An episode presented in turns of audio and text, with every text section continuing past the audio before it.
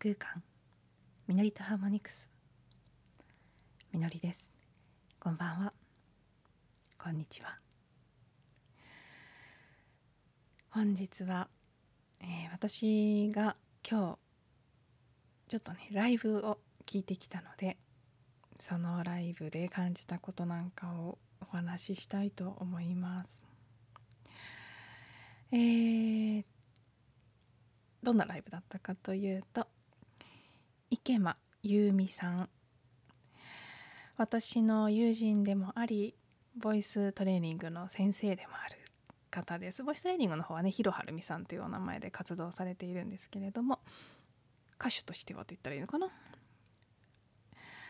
池間由美さんの名前で今回、えー、コンサートをされるライブをされることになってでライブのタイトルがですね「池間文樹愛の歌」というタイトルのライブでした。池間文樹さんというのがこの池間由美さんの旦那様で、えー、2019年おととしの年末ですかね。急にお亡くなりになってしまったんですね。あの池間文樹さんは作曲家でもありシンガーソングライターでもありという方で私も何度かライブを聴きに行かせてもらってお亡くなりになった時も直前に一あ一度ライブがあって聞いた直後だったのですごくびっくりしたんですけど有名なところですとあの岩崎宏美さんなんかにも楽曲提供されてたり以前はベーシストとしても活躍されていた音楽家の方なんです。ですごく素敵な曲を書かれるのでライブに行くとねいつもえなんかすごく感動して帰ってくる。最後に聞いた池間さんのねあの文樹さんの方のライブもすごくあのある曲で結構号泣して 不思議な感覚になって帰ったことをよく覚えているんですが今日はその奥様である由美さんが旦那様が作曲された愛の歌の数々を歌うというねなんか感慨深くもありお二人を知ってる身としてはねとても感慨深い部分もありますし素敵な演奏会でした。うん本当いろんなことを受け取っていろんなことを感じてきたのでまだ 帰ってきたばかりですしあまり言葉にならない部分もありますけどまずライブ全体から受け取った私自身のね受け取った感想というのを先にお話しすると月並みな感じになってしまいますけど夫婦っていいなとか愛っていいなって結構純粋にしみじみ思ってしまったんです。私割とですねどちらかというとテレビなんかを見ていても分かりやすい家族ネタとかうん愛情ネタ とかにはそんなに感動しないというか、まあ、それがねあの計算づくであればあるほど結構そういうところ感じ取ってしまって冷めている部分があったりなんかこう家族のつながりとか夫婦のつながりとか親子でも何でもそうですけどあんまり人情とかその辺のことには人様と比べるとそんなに多分ね弱くないというか結構ドライなところもあってやっぱりねあの先生術で見ても風の質がすごく強いですし良くも悪くもなんか変に達観してるところがあるのであんまりそうなんですよ。家族ネタとかに感動しない方なんですけどどっちかっていうと。なんですけどね。今日はなのなので多分テレビとかと逆で何も計算がない何もコントロールしようなんていうところのない本当に純粋なストーリーとしてお二人のエピソードを聞いてそこにあるこう愛でしょこれがって押し付けがましさのないだけど一つ一つのエピソードあのね生前の池間さんとのエピソードなんかもいろいろと話してくださったのでそこから感じるすごく純粋なお二人のつながりとかそこにある夫婦の愛っていうものを言葉にならない部分も含めて受け取ったんだろうなと思うんですよね。なんかそうなんです。しみじみと。いいもんだなってあの MC の中ですごい大喧嘩したこともあるんですよなんていう話もあったんですけどうんどんな夫婦でもそうですよねきっと。私は結構両親が夫婦喧嘩が、まあ、多かったっていうか数の問題じゃないんですよね。もう途中からはあんまり口も聞かなくなってしまったので派手に喧嘩することばかりだったわけではないですけどやっぱり子どもの頃に体験した何度かの大きな夫婦喧嘩っていうのが結構トラウマになってるところはあってそれがゆえにきっと自分が恋人なりパートナーになるかもしれない人との間にも喧嘩やいさかいがあるともうダメだと 思ってしまってその時点で もう全速力で引いてしまうタイプなんですね。なので関係性を構築しきれないというところがあって一度あのほぼ結婚しかけた時があったんですけどその時もやっぱりねうん、途中から多くなってしまった喧嘩が耐えられなくなってしまった。もちろんそれだけじゃないんですよ。喧嘩以外の時間も、うん、喧嘩以外の時間にそれを補ってあまりあるものがあったかというとそういうことでもなかったのであれはあれでうん仕方がなかったとは思うんですけどでも私自身の傾向として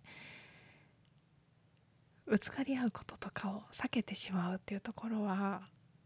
どうしても残ってていてそれがネックであることは知ってたんですけど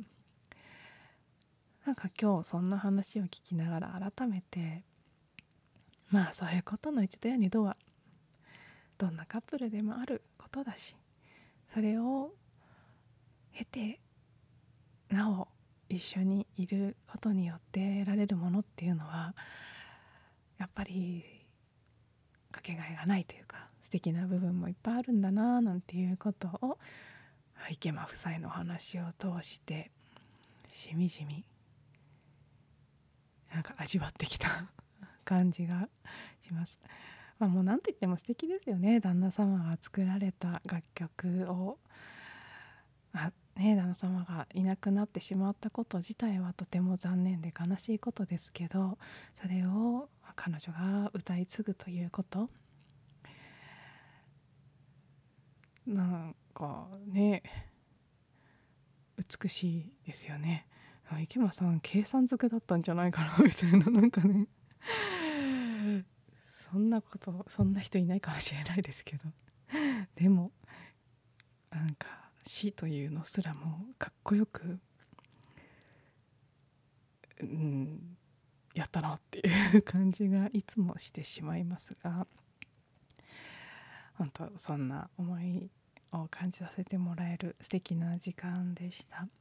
そして今日あのメインでお話ししたいのは私自身のこの戦隊のね夫婦っていいなとか愛っていいなっていう感想の方ではなくて あの中でも一番感動した曲をご紹介したいと思ってこれ以前から池間さんのこのライブで聴くたびにいつも泣いてそのちょ亡くなられる直前のライブの時に号泣したのもこの曲だったというふうに認識してるんですけど「ニュース」というタイトルの曲なんですね。これそうなんですすごく好きでどんな曲かちょっとねご紹介したいと思います。さっき YouTube で一つだけあの動画上がっているの見つけたので後でリンクも情報欄のねこのエピソードの情報欄のところにも貼っておきたいなと思っていますがニュースというタイトルの通りニュース仕立ての曲なんです。アナウンサーの方が視聴者に話しかけるという体であの歌詞が書かれていて冒頭は「今日は皆さんにいいお知らせがあります」という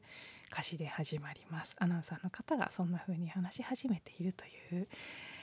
仕立てですね。そしてどんなお知らせなのかっていうと1番は「今日をもって悲しみがなくなりました」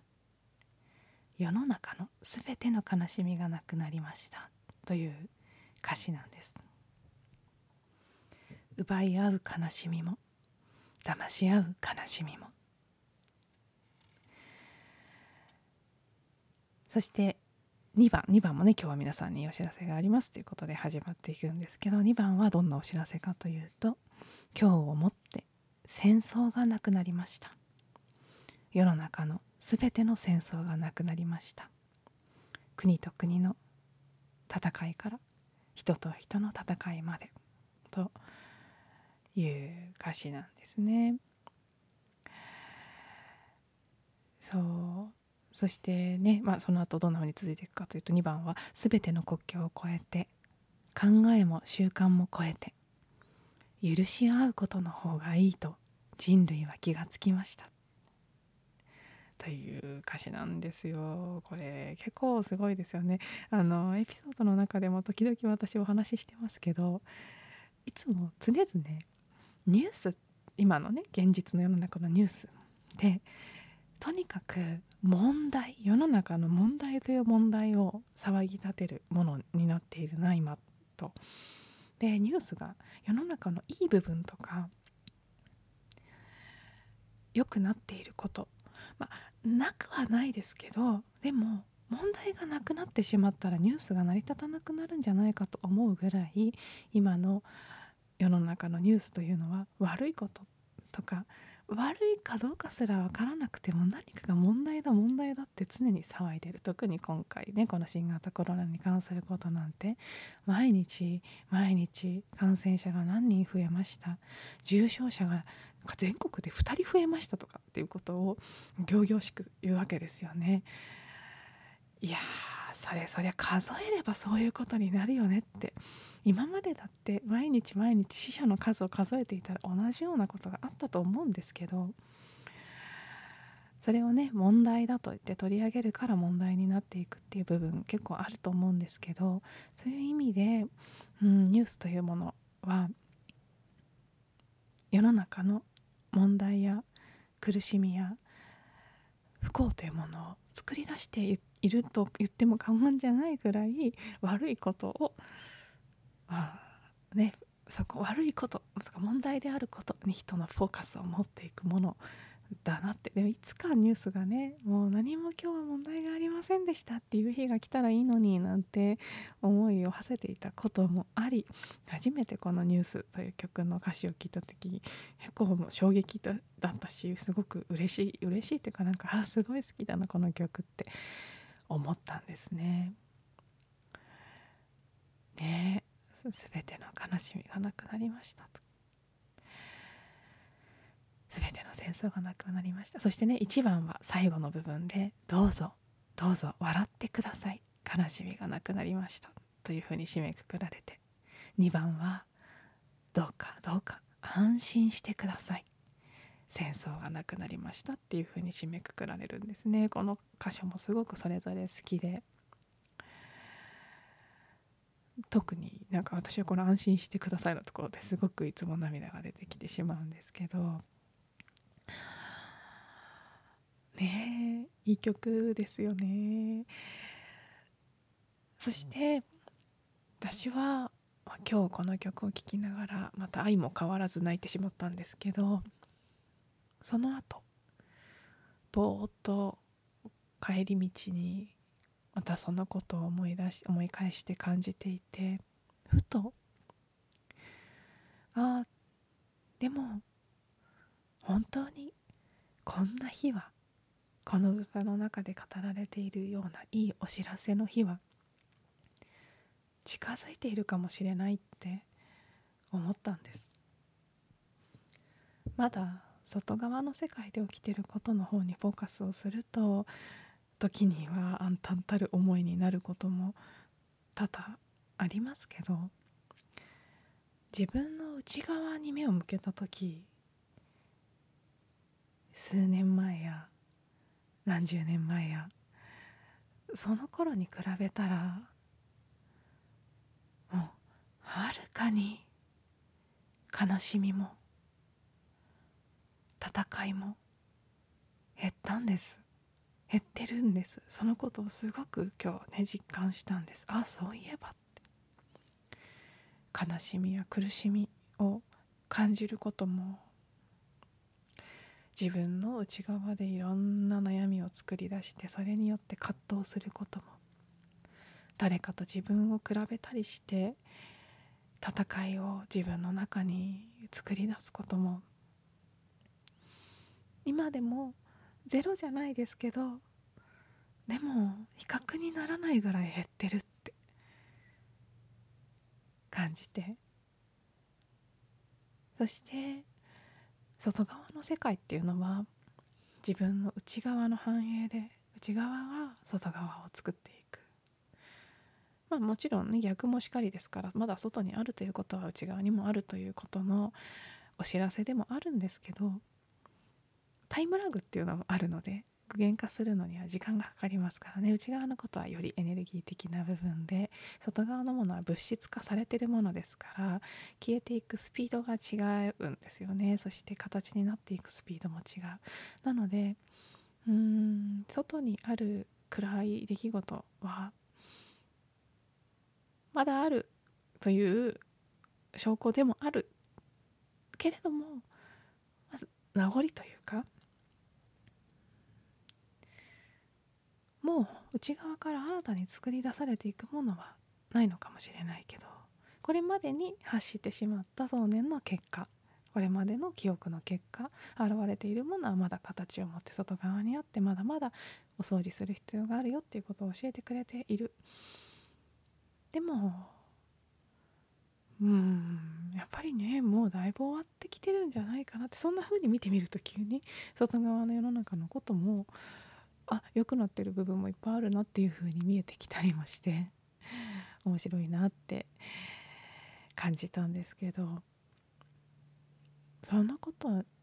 を思った時あ大丈夫だって。うん。内側から深いところから安心感が湧き上がってきたんです。自分の内側にこんな風に悲しみや苦しみが減って戦いが内なる戦いが減って平和で穏やかで満たされた感覚になっている時間が増えているということはきっとこの池間さんのニュースの歌詞にあるような世界がその時が起きもうすぐもうすぐってねすぐってそんな明日とか明後日とかというほどすぐではないかもしれないけどでも思っているより近いのかもしれない。私がいつも思ってたニュースが今日は何も問題がありませんでしたとかこの歌詞のようにもう世の中に悲しみがなくなりましたなんていうお知らせが読み上げられる日が本当に来るのかもしれないな。ってふわっとねでもその思いがふわっと湧き上がったということそのものがまさしくそれが起きるっていうことの証拠だと思うんです私たちはイマジネーションできることでなければクリエーションされないので私が妄想のレベルだとしてもそんなことが近づいてるかもあるかもって思えたということは絶対に近づいているんですよね。そしてあの1番の歌詞の後半部分「悲しみがなくなりました」「奪い合う悲しみも騙し合う悲しみも」の後の歌詞なんですけど愛という感覚を知るために苦しみや憎しみさえも知る必要があったのでしょう。という部分があってこれについてもね今日ああって思ったんです。実は私はここ数日ある特定のもうものすごく痛みを伴う記憶。それは今世の私の体験から来るものではなくて集合意識や過去世から来ているものでちょっとねかなりセンシティブなのでまだこのポッドキャストでもお話しする準備ができてないので中身には入ることができないんですけどとっても痛々しい人類の記憶の部分が結構強烈に出てきていたんですね。でそれをもうただただクリーニングし続けていたんですけど